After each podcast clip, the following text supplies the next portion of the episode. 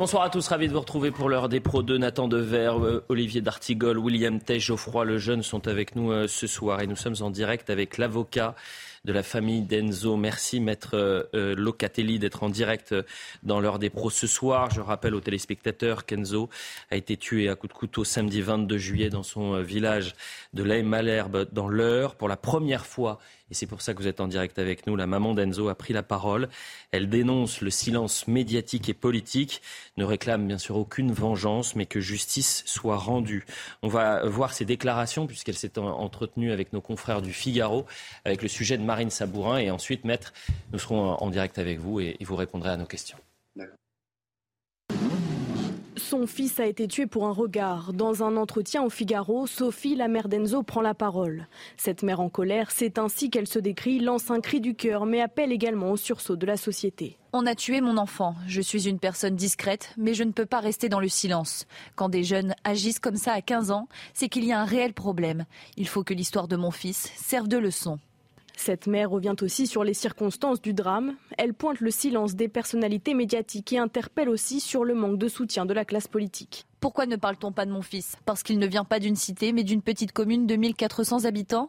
Parce que nous sommes dans le respect? Pourquoi notre chef de l'État ne vient pas nous rendre hommage? Des mots forts qui témoignent de son désarroi, même si pour l'heure l'adolescent incriminé a été mis en examen et placé en détention provisoire dans un centre pour mineurs.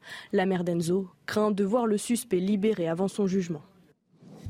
Maître Mehdi Locatelli, merci d'être avec nous euh, en, direct. La première question, et je sais que vous avez pu vous entretenir ce matin avec euh, les parents d'Enzo. Euh, maître, comment vont-ils aujourd'hui? Bah, Ça va forcément mal, forcément. ils, ont perdu, ils ont perdu leur enfant, enfin, c'est la chair de leur chair. Il, leur manque, il leur manque un morceau d'eux-mêmes. Enfin, c'est horrible pour eux. Dans ces cas-là, quelle réponse vous pouvez apporter, quelle aide vous pouvez euh, apporter au-delà de l'avocat, quels échanges vous pouvez avoir, même si évidemment il y a le, secret de, la discussion entre un avocat et, une maman, un papa qui vient de perdre euh, son, enfant de, 15 ans. C'était le samedi 22 juillet dernier. Bah, c'est assez compliqué, euh, surtout à, ce, stade-là en fait. C'est beaucoup d'explications sur la procédure pénale et puis leur faire essayer de leur faire comprendre que malgré ce qu'on dit dans les médias, euh, la victime et pas les victimes sont pas au centre du procès. C'est pas leur procès à eux, c'est le, procès, c'est la procédure du mis en examen. Donc il y a des audiences. Euh, vous l'avez rappelé, il y a une détention provisoire euh, pour le mis en examen, mais n'empêche que les parents, ils ont jamais été convoqués à cette audience-là. Ils n'ont jamais eu la parole à cette audience-là. pour l'instant, la justice, pour eux, elle est muette. Euh, et elle est sourde. Hmm. Euh, et ça, pour eux, c'est atroce. On le dit souvent, quels que soient les, drames, et, il y en a eu beaucoup trop ces dernières semaines, le temps de l'émotion n'est pas le temps de, l'enquête. Et euh, je me garderai de, vous demander les détails, les premiers éléments de l'enquête, parce qu'il y a ce qu'on appelle le secret de l'instruction. en revanche, est-ce que cette famille est aujourd'hui soutenue psychologiquement? Est-ce que aujourd'hui l'État euh, vient en aide à cette famille qui a perdu son enfant Bah euh, non, hein, ils sont isolés. Sur le secret de l'instruction, moi c'est simple, je connais rien. On ne connaît rien. Donc ils n'ont pas été entendus par le juge d'instruction, on n'a pas accès à la procédure. il y a une audience sur la détention provisoire, ils n'étaient pas convoqués, ils n'ont pas eu la parole. en réalité, là, aujourd'hui, on ne sait rien. Moi, je ne sais rien, mais c'est la procédure pénale qui le veut, ça. Hein. Euh, euh, et, eux, du coup, bah, ils ne savent rien, ils ne connaissent rien. Et c'est ça qui je pense, qui est atroce, c'est qu'il y a des choses qui se passent. Euh, il y a la crémation de leur gamin vendredi. ils ont récupéré le corps il y a un ou deux jours. ils savent qu'il y a une autopsie qui a été faite, mais en réalité, ils ont, ils en savent pas plus. Ils n'ont pas les résultats de cette autopsie, alors que c'est dans la procédure c'est dans la procédure. Il y a un rapport, il y a, des éléments, mais eux ne savent rien. Officiellement, ils ne savent rien. On en apprend plus par euh, vous, par les médias, euh, que par la justice. Donc, le rôle de la victime, on l'entend souvent, la place de la victime est au centre du procès. C'est faux. C'est faux. Quand vous dites ça, je pense, euh, quand vous dites ça, maître, je pense à Yannick Aleno, hmm.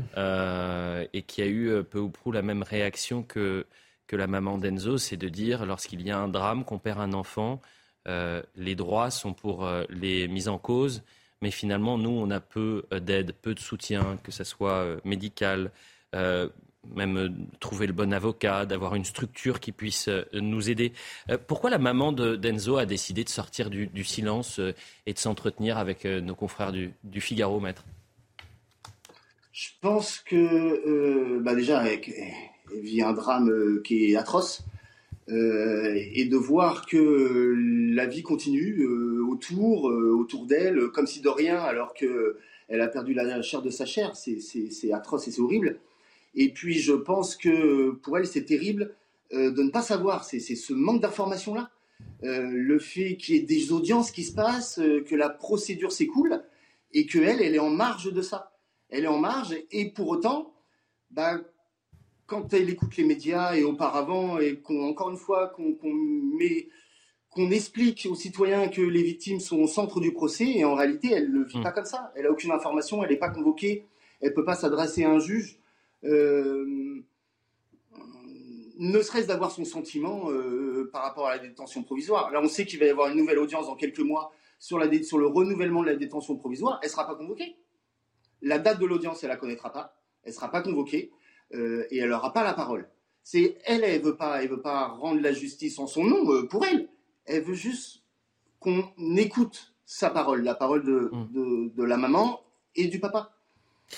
Euh, encore une fois, et sans rentrer dans les détails de, de l'enquête, j'imagine, et c'est même une certitude, que c'est bien plus compliqué que cette formule qui reste évidemment et qui marque tuer pour un simple regard. Euh, quelles sont les, prochaines étapes euh, aujourd'hui, les étapes judiciaires, bien sûr? Alors, judiciaire, encore une fois, on ne sait rien. Nous, on ne sait rien. Euh, les prochaines étapes psychologiques, c'est, je voulais indiquer la crémation vendredi.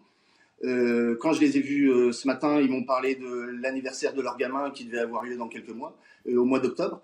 Donc ça, c'est leur temps à eux. C'est les temps qui, forcément, qui vont ponctuer leur vie, où ils vont se dire, bah là, euh, c'était son anniversaire, on ne le fêtera pas. Euh, et après, il y a le temps de la justice. Le temps de la justice, vous l'avez dit, il est très long, mais en réalité, c'est encore une autre difficulté. Il manque des magistrats, il manque des greffiers. Donc la procédure, elle va durer un an et demi, deux ans. Mais en réalité, le temps de travail, en tant que tel, c'est quelques semaines, c'est quelques mois. C'est à peine des mois. Euh, si on met tous ces petits morceaux bout à bout, ça veut dire, euh, il y a une audition, puis après, il se passe rien pendant trois mois. Il y a un autre acte, puis après, il se passe rien pendant trois mois. Vous voyez ce que je veux dire? Mhm. Et ça, c'est une le temps de la justice, en réalité, il peut être très court. Hein.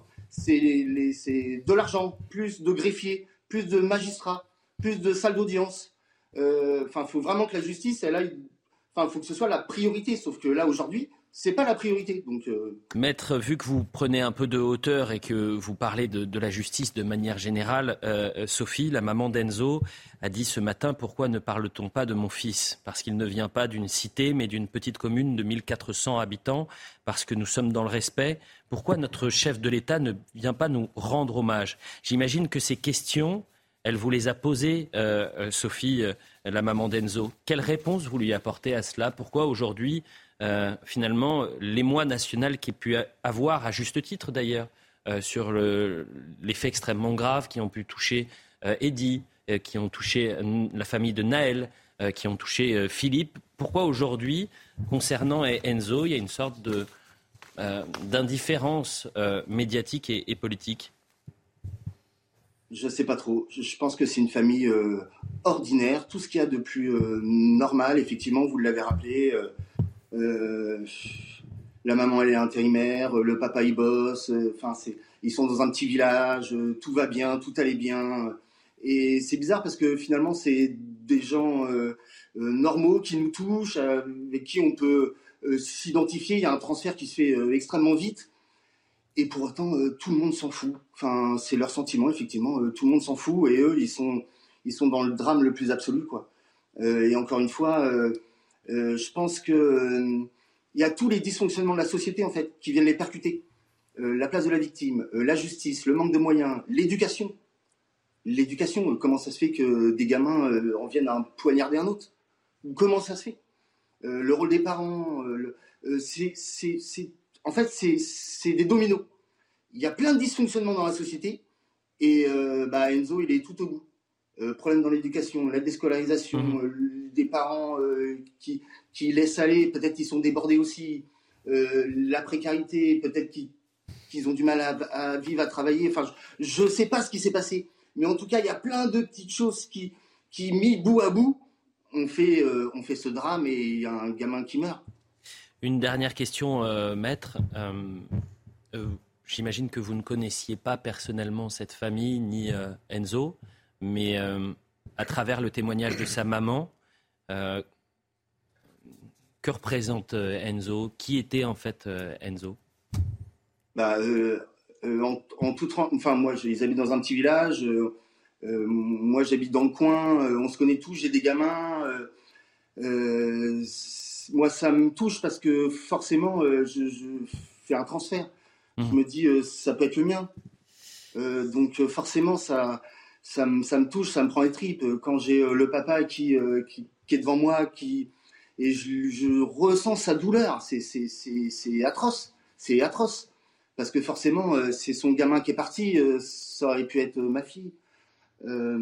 et encore une fois, je pense qu'il y a quelque chose qui, va mal dans la société, enfin, pour arriver à ce dysfonctionnement-là. Mhm. Ça va mal, il y a ce drame atroce, et en plus, dans la justice, au moment de l'enquête, de, la réparation, de la reconstruction, bah, il y a encore des dysfonctionnements.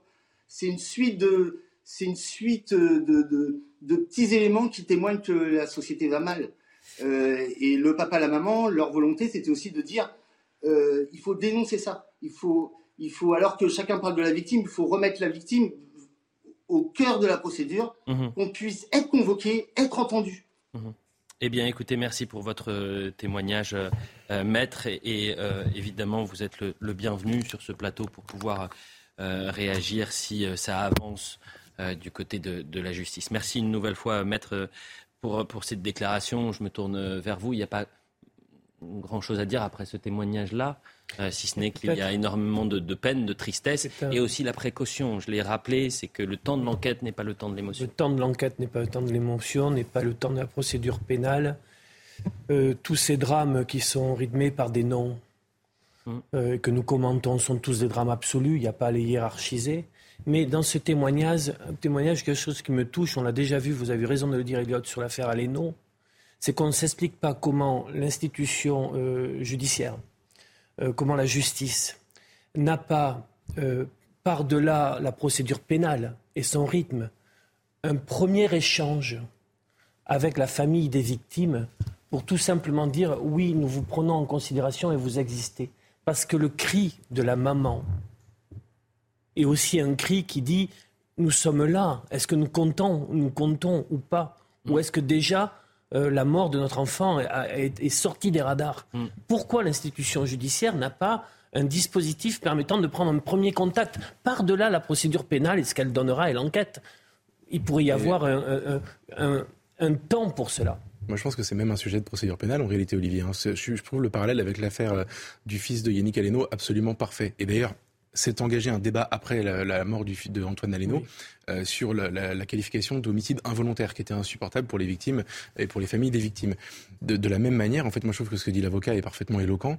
Euh, il y a un débat sur la place de la victime dans le système pénal et dans la procédure pénale. Il faut ce serait pas choquant qu'il soit automatiquement la victime euh, et sa, famille quand la, victime est décédée convoquée, entendue, même physiquement les les les les, les enfants, enfin les les, comment dire, les victimes dans les procès vous disent que la place de la victime au tribunal euh, est une place euh, qui, qui, vous rend inférieur par rapport à l'accusé. Et tous le disent. Mmh. Euh, et, et, tous les témoignages s'enchaînent. Pardon. moi, j'ai lu les comptes rendus dans la presse des, des après le procès de, des assassins de la jeune femme qui avait été traînée par les cheveux par une voiture. Vous savez, pendant la fin du confinement, je crois que c'était à Lyon. Il disait exactement la même chose. Toutes les victimes disparaissent. Donc, puisqu'on réforme la justice régulièrement, posons cette question. À la différence pour euh, l'affaire Aleno, c'est que, euh, euh, selon les premiers éléments de l'enquête, le tueur présumé d'Enzo n'avait pas d'antécédent judiciaire, n'était pas connu des services de police, était mineur, et que celui qui a commis l'accident tuant euh, le fils de Yannick Aleno n'avait rien à faire dehors. Non, mais moi, je, vous parle des conséquences pour la famille. Je sais, bien sûr. mais restons, évidemment, et vous avez entièrement raison, et restons sur la famille. En fait, la maman, elle se pose la même question qu'on se pose maintenant depuis euh, euh, dix jours, Nathan Dever. C'est pourquoi il y a finalement une couverture, un émoi national à géométrie variable dans la classe politique et médiatique. Pourquoi Philippe, 72 ans, qui est battu à mort lorsqu'il sort de chez lui pour demander à trois jeunes de faire moins de bruit, on en parle 24 heures. Pourquoi cette affaire-là, qui est dramatique et qui pose des questions essentielles, euh, euh, la euh, des violences juvéniles, après, on verra l'enquête, mais déjà rien que ça, savoir que des jeunes peuvent poignarder d'autres jeunes à l'âge de 16 ans alors qu'ils n'ont aucun antécédent, la question de l'éducation, bref, c'est des questions qui sont absolument centrales. Et cette famille-là, aujourd'hui, est perdue parce qu'elle ne sait pas ce qui se passe pour, pour son enfant, elle ne connaît pas la suite judiciaire et elle ne comprend pas pourquoi depuis trois semaines on parle d'autres dossiers ultra importants, ultra violents également, mais que celui-là, il passe euh, finalement à côté. Oui, je comprends cette question. D'abord, j'ai trouvé déchirante les, les, propos, les paroles de la mère de, de, Enzo dans le, dans le Figaro. Je ne peux pas imaginer hein, ce qu'on ressent quand on apprend le décès de son fils, un décès pour rien, euh, manifestement, l'enquête le dira dans le détail, mais manifestement pour un regard, un décès particulièrement euh, barbare. Et, on ne peut pas imaginer le, choc, euh, enfin la peine d'avoir de perdre son fils, mais même le choc presque métaphysique que ça peut susciter chez quelqu'un. Donc je comprends parfaitement ça, et, et j'imagine, enfin d'ailleurs je n'imagine pas, elle est inimaginable, la solitude qu'elle doit ressentir.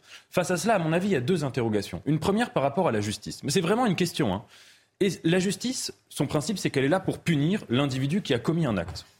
Je ne suis pas sûr que l'institution judiciaire en fait, elle soit compatible avec le fait de faire son deuil. Je veux dire, je ne pense pas qu'il faille projeter ça, ou le fait de pouvoir réparer ce qui s'est fait. C'est-à-dire que la justice, par principe, elle ne se fait pas pour les victimes. C'est l'art du tiers, la justice, c'est l'art de, de, créer une médiation entre la victime et l'accusé. Et qu'à partir de là, est-ce qu'il faut projeter euh, dans l'institution judiciaire un désir de réparation? C'est pas juste du deuil, c'est de la justice en fait.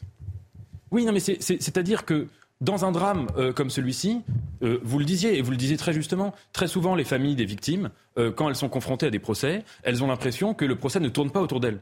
Et en effet, c'est le principe de la justice. Et alors la question qu'on peut se poser, c'est est-ce qu'il n'y a pas un décalage entre parfois la manière dont on présente des projections qu'on peut avoir sur la justice et en effet la réalité de cette institution, qui est une réalité entre guillemets anonyme et procédurale. Et d'ailleurs, on sait que la vérité judiciaire, c'est pas la même chose que la vérité humaine. Et la deuxième chose, sur, sur votre question vraiment sur le, le traitement médiatique. Pourquoi, pourquoi aujourd'hui cette victime-là euh, n'intéresse pas. Bah, ce que... Pourquoi on n'en parle pas? Ce que, disait, oui. Ce que disait Et je pense, pardonnez-moi de vous couper, mhm. mais je pense que cette formule euh, tuée pour un simple regard, attendons l'enquête. Oui, vous avez. Parce que, euh, vous savez, les esprits malsains et malhonnêtes pourraient retourner une fois que l'enquête va avancer. Et peut-être que ça, on déterminera, parce que c'est bien plus complexe que tuer pour un simple regard. Diront, voilà, regardez, il y a une partie de la classe politique qui s'est lancée bille en tête sur ce dossier-là en disant c'est pour un simple regard, alors que le dossier. En fait, on est au-delà. Oui. Un enfant de 15 ans n'a pas à mourir de, coups de couteau quelle que soit la situation. Bien sûr, bien sûr. Mais oui, c'est ça la question. Mais je suis d'accord avec vous. Et juste sur, sur la question que vous souleviez, qui est très importante, la couverture médiatique. Des faits, j'aime pas l'expression de faits divers appelons ça plutôt des faits tragiques. Des faits tragiques, il en survient régulièrement en France. Et la question, en effet, est de savoir à partir de quel moment. des faits tragiques, mais. Bon, mais, ou des drames, ou vous avez parlé de drames. Ce sont malheureusement, puisqu'ils se répètent, des faits systémiques dans notre société.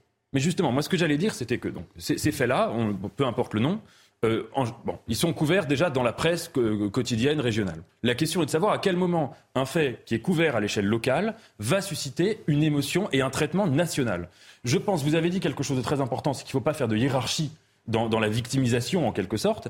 Mais si on fait la comparaison, vous citiez euh, le drame de Naël ou le drame de Eddy, c'est que dans ces cas-là, c'était des drames qui impliquaient une institution. Ça veut dire que directement, c'était une institution qui était visée. D'ailleurs, le harcèlement de l'INSEE, c'est pareil. C'était l'institution de l'école qui était visée. Donc ça suscitait automatiquement, en quelque sorte, un débat national sur l'institution, par-delà le drame en lui-même. Mmh. Moi, je suis très mal à l'aise, je vous le dis, hein, sur tous les sujets. Je suis très mal à l'aise sur le, glissement entre le traitement local et le traitement national, quels que soient les faits tragiques en, question. Moi, je pense que ce sont des, faits euh, auxquels il faut apporter des réponses un, pour les victimes, et deux, justement, pour arriver à une société meilleure. C'est-à-dire que si vous cachez cela si vous n'arrivez pas à poser des mots sur mhm. ces, ces, mots MAUX, malheureusement, le phénomène ne fera qu'empirer. William. Oui, moi je suis parfaitement d'accord. si on n'en parle pas, et si par cas vous avez des indignations à géométrie variable, c'est parce que chaque camp politique essaie de choisir qui sont ses victimes, parce que ces victimes, entre guillemets, représenteraient une certaine idée qu'ils ont de la France. Or, Enzo, je pense, représente une certaine idée de la France. Je, je paraphraserai quelqu'un qui est connu, qui avait dit euh, Un petit temps, je suis parti trop tôt et j'ai mal à ma France. Et je vais expliquer pourquoi. Enzo, c'est quelqu'un qui, avant de mourir, a fait 150 mètres et qui a dit Je ne peux pas partir parce que euh, ma famille, ma mère, ma maman, euh, ma petite amie m'attend. C'est-à-dire qu'il ne voulait pas se battre pour lui, il voulait se battre pour quelqu'un d'autre. Et donc, il avait un grand esprit de responsabilité à 15 ans. Et aussi, c'est quelqu'un, selon sa mère, qui dit aussi qu'il se levait à 6h30 chaque matin parce qu'il était apprenti maçonnier. Donc, du coup, il représentait une certaine idée de la France pour lequel des certaines catégories politiques veulent se battre parce qu'en gros, il ressemblerait à ce que je pense pour les personnes de droite, globalement, il ressemblerait à quelqu'un qui ressemblerait à la France éternelle.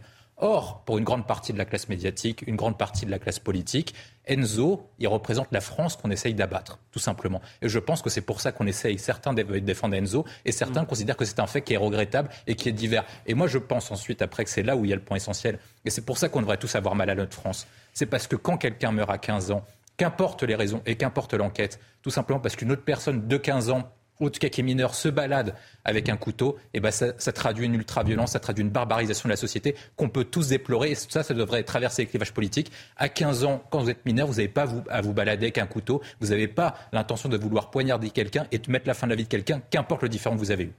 La publicité, on revient dans un instant euh, et on parlera euh, du témoignage euh, d'Eddie. Parce que finalement, les deux sont liés. Eddie, par exemple, dit Je ne comprends pas euh, pourquoi je n'ai pas reçu de soutien de l'État, je n'ai pas reçu de message venant de l'État. Et il a adressé des mots assez forts euh, et assez dignes pour euh, les forces de l'ordre. on parlera également du voile dans, le football. on parlera d'une députée Renaissance qui est favorable au port du hijab. C'était ce matin. Laurent Jacobelli qui parle de la liberté de la presse. Et du rappeur Medine qui est bien accueilli, qui sera bien accueilli du côté d'Europe Écologie euh, Les Verts. Voilà le programme. Restez avec nous pour la suite.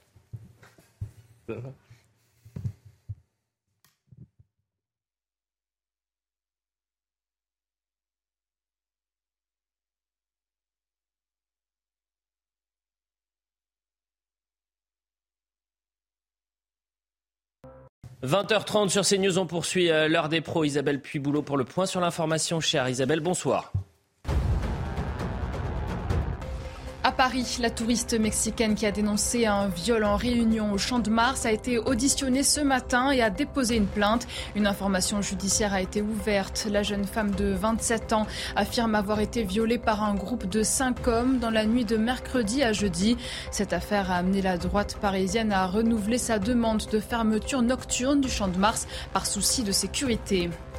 Iceberg dans le Pas-de-Calais. Un homme de 66 ans armé d'un sabre a été tué en fin de matinée à son domicile par un gendarme lors d'une intervention pour un différend de voisinage. L'agent qui aurait fait feu à deux reprises a été placé en garde à vue. L'individu menaçant est décédé des suites de ses blessures.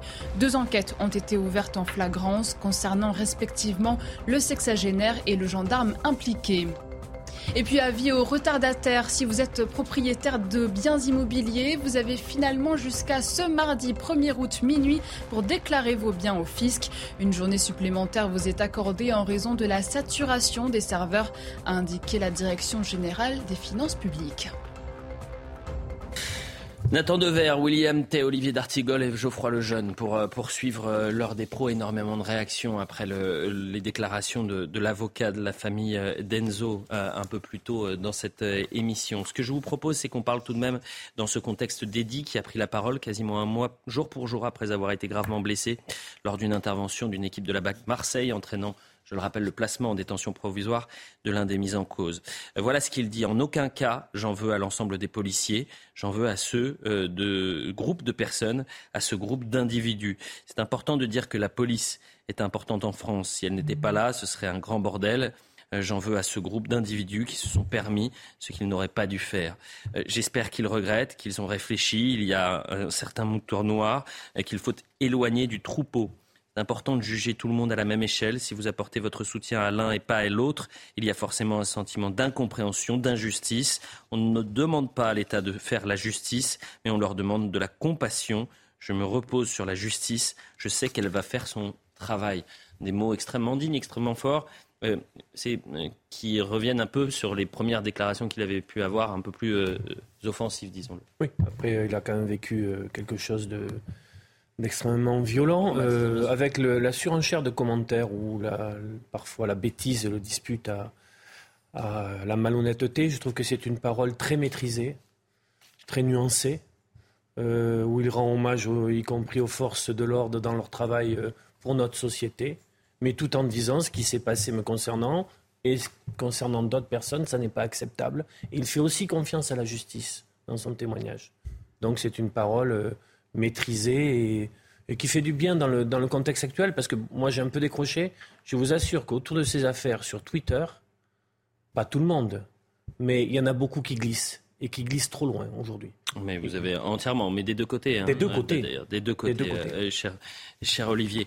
Euh, une autre réaction, William Tay, sur ces propos euh, qui d'ailleurs diffèrent avec certains responsables politiques qui bah essayent de mettre tout le monde dans la même case et qui mhm. ne différencient pas finalement cette intervention. Et ce sera à la justice de répondre pour et de savoir exactement ce qu'il s'est passé de finalement l'ensemble du corps des, policiers. Bah, moi, je pense à ça entre la déclaration euh, juste avant de mourir de Enzo et la déclaration du, jeune Eddy. Bah, c'est quand même regrettable que des jeunes qui soient aussi jeunes soient plus responsables que des entre guillemets des adultes qui sont censés nous représenter au Parlement. C'est-à-dire qu'il est, est quand même dramatique que des personnes qui aient vécu un tel drame soient beaucoup plus responsables que des personnes qui sont censées représenter le peuple français. C'est le mm. premier point. L'autre point que je vois, c'est ce que dit Eddy est tout à fait touchant sur l'affaire qui lui concerne. Pour l'instant, comme il est présumé innocent et qu'il y a une enquête, on ne peut pas se prononcer sur ce qui lui est arrivé, dans la mesure où les faits sont contestés par chacune des deux parties. Mm. Donc, tant que les faits ne sont pas jugés, le policier est présumé innocent et les autres policiers aussi, même si celui qui est mis en détention provisoire. Ce qui est arrivé à Eddy est dramatique. On a vu qu'à minima, il lui est arrivé quelque chose en raison de son état physique. On espère qu'il arrivera à mener une vie comme les autres et en tout cas, il le mérite parce que ces déclarations montrent une certaine responsabilité. On espère qu'il pourra passer ce drame derrière lui et avancer vers quelque chose. Avançons dans l'actualité euh, également. Hier et pour la première fois de la Coupe du Monde de football, une joueuse marocaine, Nouaila Benzina, a disputé la rencontre face à la Corée du Sud voilée. La FIFA, je le rappelle, autorise qu'une femme puisse porter ce voile, alors qu'en France, la FFF, la Fédération française de football, l'interdit, le, port de voile dans, les compétitions. voyez le sujet de Sarah Varny, puis ensuite il y aura la déclaration de cette députée euh, Renaissance de la majorité, Michel Perron, qui, elle, est favorable au hijab. Bon, d'abord le sujet. La FIFA l'autorisait, mais c'est la première fois qu'une joueuse voilée participe à un match de Coupe du Monde.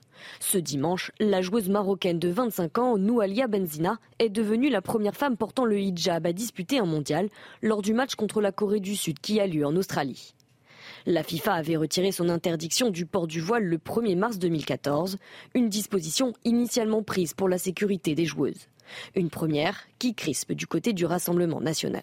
C'est intolérable de voir ça. Ça donne une image euh, effrayante euh, du sport, euh, de voir ce, totem de l'enfermement des femmes qui puissent s'exhiber sur un événement majeur qu'est la Coupe du Monde de football. Dans de nombreux pays, il est toujours interdit de porter le voile dans le football, notamment en France. C'est la tradition en France de séparer les choses, c'est-à-dire qu'on peut avoir toutes les opinions religieuses qu'on souhaite dans le cadre de la loi évidemment, euh, politiques, philosophiques, mais on les emmène pas sur un terrain de sport, de même qu'on essaye de ne pas les emmener au travail.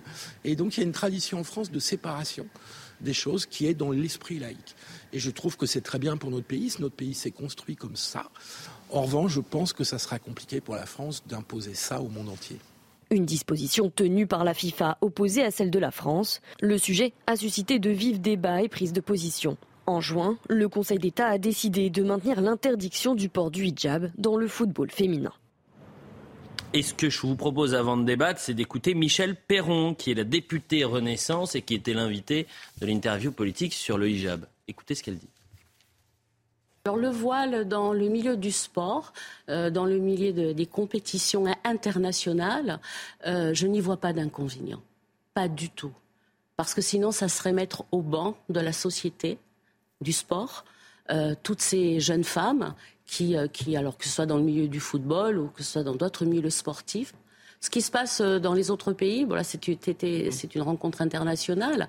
Euh, bah, chaque pays euh, est, est, maître de, de, ses décisions. mais en France, restons laïcs, s'il vous plaît. Est-ce que vous êtes surpris par cette déclaration, Geoffroy Lejeune? Pas tant que ça en réalité. Ah bon? Non, mais moi, je, je, je, vais dire la vérité, je ne comprends pas cette polémique. En fait, l'information, c'est qu'il y a une, une femme marocaine qui porte le voile comme la plupart des femmes marocaines, en tout cas comme beaucoup de femmes marocaines. Moi, j'ai vécu un peu au Maroc. Euh, il y avait beaucoup de femmes voilées, pas uniquement d'ailleurs, il y a aussi des femmes non voilées. Il y a, il y a beaucoup de femmes qui portent même le, voile intégral. Je me souviens que j'étais étudiant et c'était au moment de, de, où en France on débattait euh, de, de l'interdiction du niqab ou de la burqa dans l'espace public. Et, et là-bas, j'en voyais dans la rue et ça me choque pas. C'est un pays musulman, le roi est commandeur des croyants. Je vois pas du tout où est le problème. Euh, moi, ce qui me dérange, c'est le voile en France. C'est la prolifération du voile en France. C'est l'offensive euh, islamique en France. Euh, et c'est la, la, la visibilité dans l'espace public d'ailleurs tout court en réalité, c'est pas juste. Mais là, on est sur un terrain de foot. Est-ce bah, que le, la religion a sa place sur un terrain de foot? Il faut comprendre que c'est pas une question, c'est pas juste une question de croyance ou une question religieuse. En fait, l'islam c'est une religion totale qui gouverne toute votre vie en réalité. Donc du coup, les femmes qui se voilent se voilent tout le temps.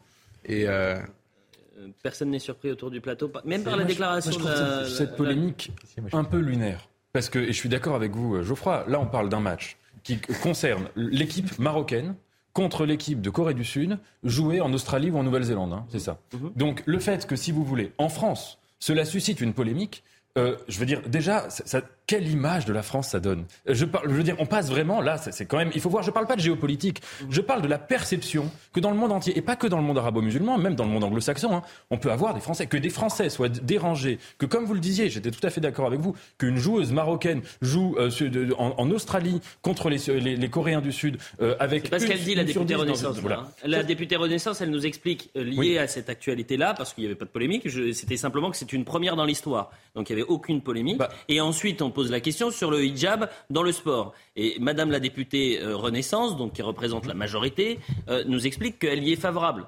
Donc, euh, si vous êtes favorable, non, mais vous pris les propos de Julien Audoul, c'était c'était une critique de ça, il le disait. C'était et, sur la députée, c'est un deuxième sujet, c'est que je pense qu'il ne faut pas se tromper de combat. Et d'ailleurs, c'est intéressant que ça concerne le Maroc. Il faut bien faire la distinction, à mon avis, entre le fait que certaines théocraties ou certains milieux sociaux veuillent imposer universellement le voile à toutes les femmes, et ça évidemment je le critique, euh, et le fait que dans une, équipe de football ou dans un pays ou dans une société, des femmes veuillent choisir de porter le voile. Ça, c'est autre chose, c'est un deuxième niveau d'analyse. Évidemment, c'est une question qu'on se pose. William d'abord et ensuite Olivier. Bah, moi, je pense que la déclaration n'est pas la bonne de la députée. Je vais expliquer pourquoi.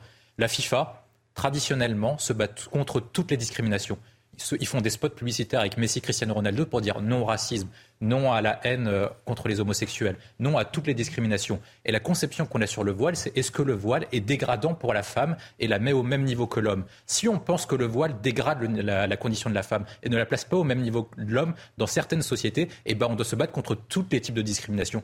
Or, je pense que le voile est une discrimination parce que ça dévalue la femme vis-à-vis de l'homme. Alors pourquoi est-ce qu'on devrait faire des spots sur le racisme? Pourquoi on devrait faire des spots sur l'antisémitisme? Pourquoi on devrait faire des spots contre la haine contre les homosexuels? Et par contre, on ne devrait pas faire de spots anti-voile parce que ça rabaisse la femme. Moi, je pense que l'égalité homme-femme est une. Il faut, faut, se battre pour, il faut empêcher ce type de discrimination au titre de toutes les autres discriminations. Or, la FIFA doit le faire. Si par, sinon, sinon, on fait aucun spot contre aucune discrimination. Hmm. L'autre point que je vois sur le, sur le sport et la déclaration de la députée Renaissance, c'est que c'est exactement ce qui se passe dans les sociétés anglo-saxonnes et multiculturelles. C'est-à-dire qu'au nom de l'inclusion et au nom de vouloir inclure le plus de gens dans le sport ou dans la société, eh ben on accepte des petits reculs qui vont faire en sorte que la France, pays millénaire et pays unitaire, devienne un pays multiculturel. C'est ce qu'a choisi le Canada, c'est ce qu'a choisi le Royaume-Uni, c'est ce qu'a choisi les États-Unis. Je pense qu'on préfère vivre en France plutôt que vivre à Londres au vu de notre modèle social et modèle culturel. La FIFA l'autorise depuis 10 ans. Je pense que c'est une mauvaise décision.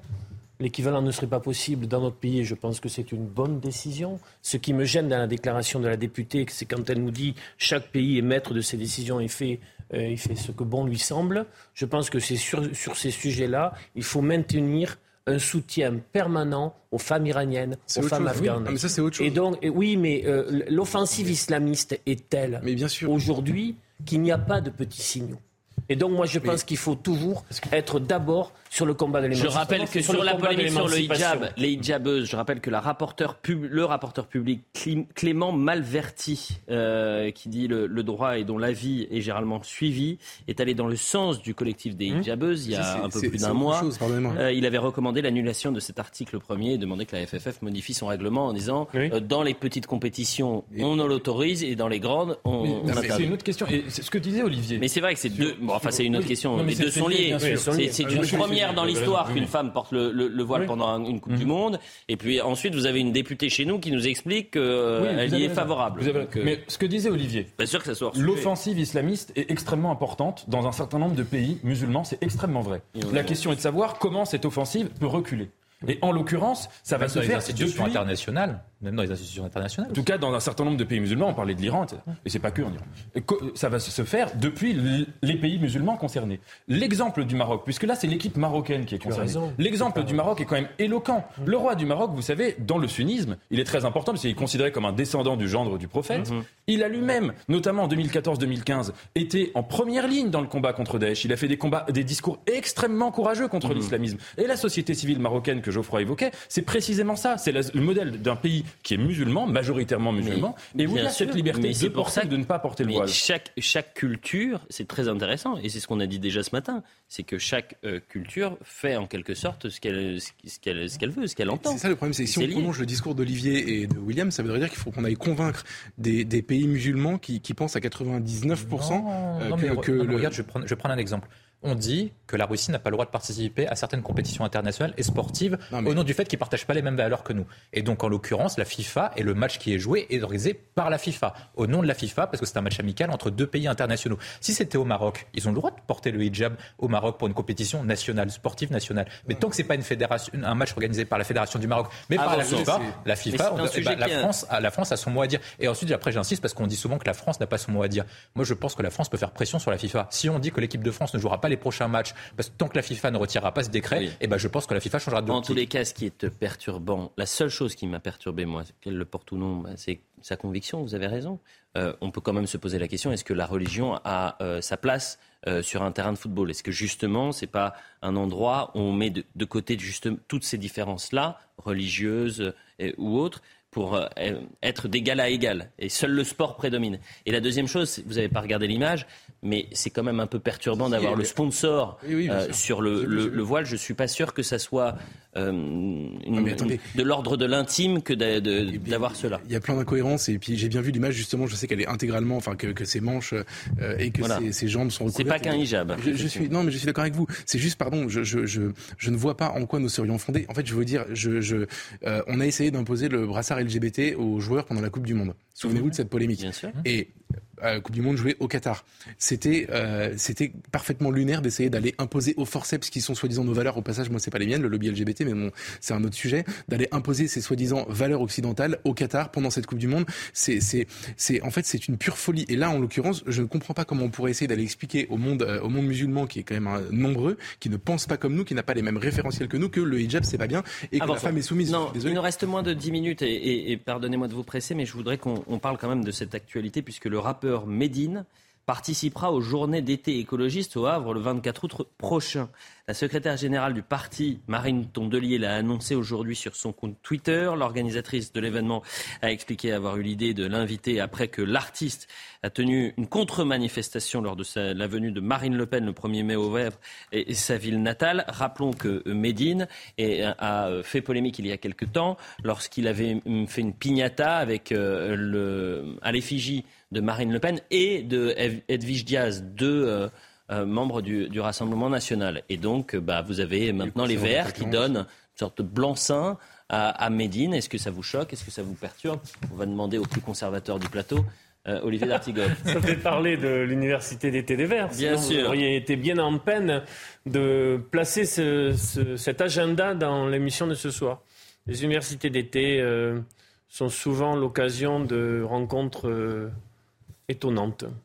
Pour ma part, euh, ça ne me dérange pas, ça me ah, laisse dérange pas plutôt indifférent. Oui, ça me laisse plutôt indifférent. Donc on peut inviter euh, des, des, personnes qui, lors de concerts, font des piñatas. Euh, euh, s'en prennent à, des personnalités, quel que soit le bord politique d'ailleurs. Est-ce qu'il est possible encore d'avoir une indifférence par rapport à me laisse indifférent? Oui, mais je connais cette indifférence-là. Non, non, parce que je, sens plus un certain malaise qu'une indifférence. Concernant les Verts, euh, moi, euh, mal à l'aise concernant la programmation des Verts sur l'université d'été. Non, je suis pas de, je suis moins sensible que ça. Je, suis moins sensible que ça, voilà. Et je dis bonjour aux, militants verts qui me pourchassent sur les réseaux sociaux. Allez-y. Moi, ce qui me sidère, c'est le deux poids deux mesures en fait permanent. je ne sais pas si vous vous souvenez du comédien qui s'appelle Franck de la Personne, qui avait soutenu en 2017 euh, Marine Le Pen. attendez, attendez c'est assez important. Franck de la Personne, c'est un comédien qui jouait souvent des seconds rôles dans des, dans des films, des comédies françaises. Et, pardon? Palace. Euh, et, qui a soutenu Marine Le Pen en 2017. Il a été coupé au montage de films qui allaient paraître euh, et il a depuis euh, arrêté. Il a tourné, je crois, un film en cinq ans. Avant, il tournait beaucoup plus que ça parce qu'il a soutenu Marine Le Pen. Médine, il y a une collection de propos. Il y a la provocation du concert au Bataclan qui avait finalement été annulée. Il y a une collection de propos plus que douteux et ambigus sur les sujets de l'islamisme, etc. Et lui, pour le coup, il a le blanc-seing pour venir s'expliquer devant chez les Verts. Tout est dit. Quoi. Laurent Jacobelli, député justement, ah. reste du, du côté du Rassemblement national. Il était l'invité de France Info. Il en a profité ce matin pour remettre en quelque sorte l'église au, milieu du village, rappelant qu'il y avait dans l'univers médiatique, et notamment dans le service public, ce sont ses propos, moi je pense qu'il a complètement tort, une sorte de surreprésentation d'une idéologie qui penche un peu plus à gauche plutôt que d'être, si vous voulez, dans liberté des opinions, avoir un peu tout le monde sur la table. Euh, vous avez été invité à France Info récemment, euh, Geoffroy Lejeune ou pas en ce, moment, je suis pas mal invité. Par Allez-y, on écoute Laurent Jacobelli. Écoutez. On a un peu l'impression quand même que les médias doivent être, devraient être réservés à une espèce de gauche bien pensante euh, qui fait que dès qu'on ne pense pas euh, comme elle, ou parfois comme on, quand on ne pense pas comme le gouvernement, on n'est pas le droit euh, de s'exprimer. par exemple, Valeurs actuelles est le seul journal, est le seul journal à ne pas être aidé financièrement par l'État. Pourquoi serait-il moins aidé que l'humanité? Moi, honnêtement, je ne comprends pas. Et je pense que la question de la liberté d'expression et la liberté d'opinion, elle est fondamentale. Euh, on devrait se la poser d'ailleurs, et ne le prenez pas personnellement, mais aussi sur le service public, dont on peut remarquer une tendance, on va dire. Vous êtes invité ce matin. Mais une tendance euh, à la gauche euh, qui est parfois très marquée sur certaines stations radiophoniques du service public, qui semble n'étonner des impératifs d'équilibre. bien sûr, mais ça ne veut pas dire que nous sommes traités exactement de la même manière. Mais tout ça, il faut le dire. Je pense que avoir un débat euh, sur la liberté euh, journalistique est une bonne chose, mais d'avoir un débat comme euh, les États généraux qui vont être ou la grande convention qui va être lancée par le président de la République, dirigée par quelqu'un qui a fait de la croisade contre CNews son cheval de bataille, ça pose un problème. La liberté, elle n'est pas à géométrie variable. Elle est pour tous ou elle est pour personne. J'aimerais mieux qu'elle soit pour tous. Cette déclaration de bon sens, malheureusement, elle n'est pas partée par tous les responsables politiques. C'est juste une évidence qu'il dit. Non, moi je ne suis pas d'accord euh, avec le fait de parler euh, du service public en bloc. J'aime pas les caricatures quand on parle. Quand on parle d'une rédaction, on parle, il y a des dizaines, des centaines, parfois des milliers de personnes mm, mm. qui font des émissions euh, différentes, diversifiées, mm. du contenu. C'est comme CNews a été victime souvent de caricatures qui sont caricaturales parce qu'elles sont monolithiques et parce qu'on met comme ça, voilà, des grands mots. Et je pense que le service public, ça veut rien dire. il y a, la matinale de, France Inter, par exemple, si vous préférez. vous prenez, vous prenez toutes les émissions qui existent sur le service public leur mettre une case en disant que ce serait euh, euh, plus ou moins l'extrême gauche ou la gauche woke ou la gauche mm. bien pensante ou tout ça. ça, ça, veut, jamais dire non, c'est ce que c'est plus ou moins ce que disait euh, Laurent Jacobelli. Je pense, je pense que c'est extrêmement caricatural et que, et que ça, ne veut, ça ne veut vraiment rien dire quand on parle de plein de rédactions différentes. Ça ne voulait rien dire, cette déclaration-là Elle n'avait aucun sens, William Tell. Non, mais est-ce qu'il faut attaquer toutes les rédactions et mettre tout le monde dans le même sac Non, évidemment. Donc je suis plutôt d'accord avec ça. Non, le point que souligne Jacobelli, le plus important, c'est est-ce qu'il y a un pluralisme ou est-ce qu'il y a un deux poids, deux mesures dans le pluralisme? Est-ce qu'en en fait, il y a une partie des médias qui choisissent, en fait, quelle est la distinction de ce qui a le droit d'être dit et ce qui n'a pas le droit d'être dit? Je parlais d'un collègue, du coup, Geoffroy Lejeune en question. Est-ce que Geoffroy Lejeune, quand il était à la tête de, de Valeurs Actuelles, était considéré comme tous les autres au nom du pluralisme ou est-ce qu'il bénéficie d'un traitement spécifique du service public? Or, est-ce que le service public a une obligation de pluralisme? Oui, mais qui respecte moins selon l'ARCOM. Ça, c'est le premier élément. Le deuxième point, c'est que lorsque vous venez d'une certaine idée politique, eh ben, vous êtes traité différemment par le service public. C'est le cas des émissions que vous avez citées. Et en plus, vous bénéficiez d'un traitement. Vous êtes à 3, à 4, à 4 contrats. Donc, je pense que c'est compliqué. Un dernier sujet qui va vous plaire. Un dernier sujet qui va vous plaire. 41%, vous êtes 41%, peut-être même euh, vous qui nous regardez ce soir, euh, à être prêt à ne plus prendre l'avion régulièrement, mais que quatre fois dans votre vie. Un sondage réalisé par CSA révèle la prise de conscience écologique des Français. Du moins, en tous les cas, c'est une volonté de, de certains Français pour lutter contre le réchauffement climatique et anticiper l'épuisement des ressources énergétiques. Vous savez que Jean-Marc Jancovici avait plaidé pour instaurer ce quota en disant dans votre vie, c'est quatre fois. Quatre fois, pas vous se sur destination. hein. Alors vous qui allez souvent en Corse euh, et qui revenez de Corse, d'ailleurs vous n'êtes pas très bronzé euh, pour un homme qui revient de Corse. Ça s'est bien passé Corse J'ai une invitation pour vous. Pour- Que pour moi Une initiation gratuite au paddle. Ah le paddle Je suis tombé Ah, sur fans Ouais. euh, de CNews. Donc c'est euh, sur les sanguinaires, à Ajaccio, la terre sacrée, c'est beau. Ah bah bien sûr. C'est euh, le plus beau pays du monde, la, Bon, la. C'est la paillote Macumba. Et là, vous avez la prof de paddle, la, la prof de paddle, euh, Laura. Vous avez Jean-Marc et toute son équipe, Pascal, que je salue parce qu'il nous regarde. Il y a Bruno, il y a tout ça. Et vous avez une initiation gratuite au, au paddle. Eh ben écoutez, je, je réglerai Allez, la note comme à chaque fois, mais on, on les salue. Est-ce qu'on peut revenir sur le sujet, mais Alors, on salue quatre- la quatre Corse. avions, Vive la il faut, Corse. faut pas se louper sur la destination. Quatre, quatre fois dans une. Et il faut que la. SNCF euh, revoie ses tarifs aussi, parce que c'est souvent plus cher de prendre l'avion, Ouais. moins cher que de prendre l'avion que, que le train. Oui. Mais là, ils ont fait 300 000 billets à petit prix euh, pour le mois d'août. Ils se moquent de tout le monde en fait. Tout Oui, le monde a déjà pris son billet et ça a coûté un bras. Il y a une chose à dire là-dessus. Bon, sur le sondage, il y a, euh, on le sait, euh, même pendant les grandes vacances, euh, on, tout le monde n'est pas euh, en situation d'égalité face aux grandes vacances. Il y a des gens pour qui ça veut dire voyage de luxe euh, à l'autre bout du monde et des gens pour qui ça veut dire rester chez soi euh, dans des conditions plus difficiles. Donc je comprends le sondage, mais au-delà du sondage, sur l'écologie, on parle énormément de l'aviation. C'est un grand sujet hein, qui est amené. euh, la pollution numérique, en 2021 et en 2022, il y a eu des études qui ont montré que les réseaux sociaux, les mails, etc., polluent plus. Pourquoi on en parle aussi peu Mais Moi, l'explication que j'ai, c'est que il y a un certain nombre de gens, quand ils s'en prennent à l'aviation, en fait, ils s'en prennent à l'idée d'une société ouverte. Et le, la pollution numérique, qui est totalement compatible avec le fait d'une existence confinée, une existence où on sort pas de chez soi, c'est un sujet qui est sous-représenté quand il est question d'écologie. Et c'est ça qui me Mais gêne dans l'écologie, le problème, c'est le dogmatisme. C'est quand on bascule dans le dogmatisme. C'est quand on bascule dans le catastrophisme.